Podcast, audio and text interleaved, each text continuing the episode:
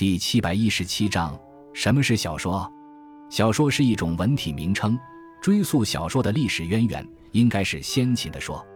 战国时期的说具有一定的故事性，而西汉刘向所集的《说苑》可以视为中国最早的小说集。在汉代，小说作为一种文体得到社会认可，并且也存在小说家这一职业。汉代著名学者桓谭说：“若其小说家和从残小语。”进取辟论，以作短书，指申理家有可观之词。班固不仅把小说家列为九流十家之一，还认为小说是盖出于拜官、皆谈项羽、道听途说者之所造，认为小说乃是小知小道。也就是说，小说的形式短小，内容贴近生活，与现代人的小说观念不同。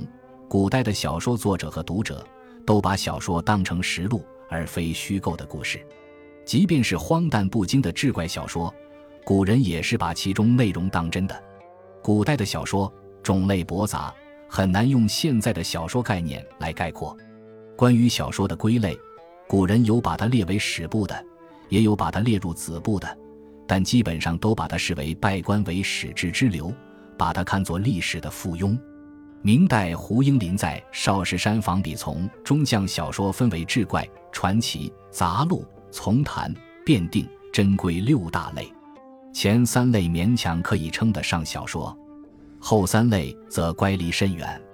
总之，古代的小说重在技术故事，这些故事有虚构的，也有真实的，篇幅或长或短，结构不甚讲究，目的在于传奇、感化或警示。